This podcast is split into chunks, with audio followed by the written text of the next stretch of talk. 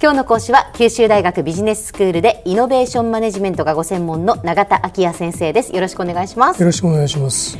えーシリーズでお話しいただいています。キーワードで理解するイノベーションマネジメント今日のキーワードは先生何でしょうか、はい、あの今回はまあモジュール化という言葉を取り上げてみたいと思っています。モジュール化って聞いたことがある。あ、そうですか。ええ。あのまあいろいろなところで実はまあ使われてるんですけれど、ええ。あの大変まあ抽象的なあの言葉ですね。あの英和辞書であの MODULE でモジュールって言葉を引いてもらうとですね、まあ基準寸法だとか組み立てユニットですとか、はいはいまああるいはまあ企画化部品とかですね、まあいろいろなあの意味が検出されると思います。でも元の意味は、まあ、このこういう辞書に見られるようになんかこう全体を構成する部分の単位という程度のことを意味してるわけですね。はいはいでまあ、そういう、まああのー交換可能な部分に全体をこう分解していくっていうことをモジュール化というふうに言ってるんですね。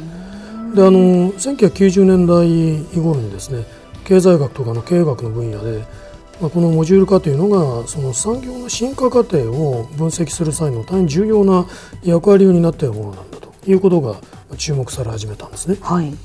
でまあ、その全体を交換可能な部分に分解するっていうことは、ええ。まあ別の言葉で言うとこうある複雑なシステムの全体を互いにこう独立したサブシステムにこう分解していくとそういうふうにこう言い換えることができるんです。ええはい。でこのサブシステムっていうのはお互いにこの場合独立しているわけですから、ええ。互いにこう依存してないわけですから、はい。だからまああるこうサブシステムが置き換えられても、他のサブシステムに影響を及ぼすことがないわけですえね。えええ。そういう、まあ、あの置き換え可能な、えー状況のことをちょっと念頭に置いていただければと思いまわすね。かりましたでまあ、こういうとただまだこう抽象的すぎて、こう非常に何やらこう難解な印象をあの与えてしまうのかもしれませんけれども実はさっきおっしゃったようにこのモジュールとかモジュール化っていう言葉は今日の私たちの身近なところであの使われていることに気づくことがあると思うんですね。はい例えばまあその学校教育の現場ですとあるこう特定のこう長さを持った授業単位をこうモジュールと呼んでいることがあると思います。でまあ例えばこの、えー、と英語の科目のこうこの部分をこう理解したり訓練したりするその単元のことをモジュールというふうに呼んだりするわけですよね。えええでその単元モジュールっていうのをこう学習目的に応じて組み合わせることによってこう多様な学習プログラムをこう提供できるようにしてるわけですね。それからまあ企業のようなあの場合でもその組織の中でですね全体としての業務プロセスをこういくつかのまとまった業務にこう分業化して、えでそのまとまったそれぞれの業務を分担するチームをこうモジュールっていうふうに呼んでる場合があるだろうと思います。はいはいイノベーション研究の領域でこういうモジュール化っていう概念がまあ注目されるようになったのはきっかけがあってですね、ええこれあのハーバードビジネススクールのあのカーリス・ボールドウィンという人とあのキム・クラークという2人の研究者が行ったまあ研究によってあの提起されたものなんですね。ええでこの人たちはあの1997年にえーハーバードビジネスレビューにあのモジュール化時代の経営という論文を発表しました。はいでさらにその後の2000年にあのデザインルールという非常にあの分厚い本をあの刊行してるんですが、ええこういう業績の中でこう IBM が1964年にあの完成させた、えーコンピューターのメインフレームであのシステム360っていうのがあったんですけれども、はい。まあ、あのこのあのケースを取り上げてるんですね。えでこのシステム360の開発ではですねそのシステムのデザインをモジュール化することにまあ成功したんだと。えでそしてまたその影響についてあの詳細な分析を行っているわけです。でこの事例ではですねこの複雑なシステムのデザインがこういくつかのまさにこのモジュールに分解されて、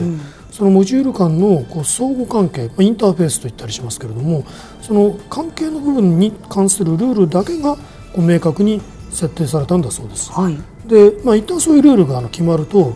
あのかなりこうスマートな分業化ができるようになりますから、えええ IBM の開発チームとかその取引先企業はそれぞれあの自分のところがあの分担するモジュールのこう開発に専念することができる、そのはい専門性を高めていくことができるわけですね。そのそれぞれのこう課題を独立にこう取り組むようになっていくわけです。するとまあ結果的にこうイノベーションのスピードが非常にこの加速したんだということがまあ言われてるんですね。ここういうまあシステム360のデザインのモジュール化という例がその産業組織に及ぼした影響っていうのはもう一つ大変興味深い側面があるんですね。はい、でそれはその個々のモジュールの開発というのは独立性を持って行われるわけですが、ええこれにあの従事したあの技術者たちが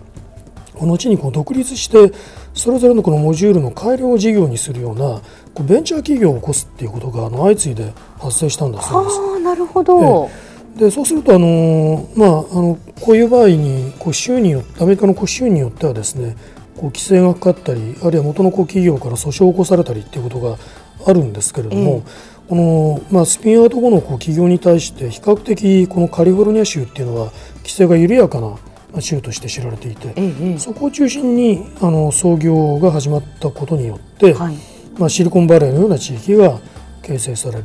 まあ、そういうまあ原動力になったんだという見方も提起されてるんですね。そうなんですね、ただあの製品デザインのモジュール化とか、まあ、それに伴ったその業務プロセスのモジュール化っていうのは、まあ、イノベーションにとってあるいはそのイノベーションに取り組む企業にとってそのいい影響ばっかりをこうもたらすわけではないわけです。はいでそのモジュール化っていうのがこう進展していくとそれぞれのモジュールを担当する組織っていうのは、まあ、もっぱらその担当する部分のこう最適化を追求するようになっていくわけですね、もう自分たちのこう担当している部分のことだけを考えるようになる、まあ、その結果としてこう全体としての製品とかそのシステム全体のイノベーションっていうのはかえってまあ発生しにくくなる、それをこう考えるあの人がいなくなってしまうということが、はいはい。まあ、生じかねないわけですね。ええであのこれはもうモジュール間のこうインターフェースっていうのが長期的にこう固定化されるっていうことと関係しているわけですね。モジュールがこう変わらないわけだからそのインターフェースも変わらない、まあそういう状況になっているわけですね。まあ、こういう現象のことをこうモジュール化のマナーというふうに呼ぶことがあります。まあ、こんなようなあのマイナスの側面もあるものですから、まあ、モジュール化に対してどういうふうにこう企業がまあ対応していったらいいのかということが、まあ、イノベーションのマネジメントにとっての重要な課題のまあ一つになっているというふうに言ってよろしいかと思いますね。では先生今日のまとめをお願いします。はい。まあ、モジュール化という言葉を取り上げてきました、まあ、複雑なシステムが、まあ、その相互に独立したサブシステムに分解されることを意味しているんだと。そうご理解ください。今日の講師は九州大学ビジネススクールでイノベーションマネジメントがご専門の永田昭也先生でした。どうもありがとうございました。ありがとうございました。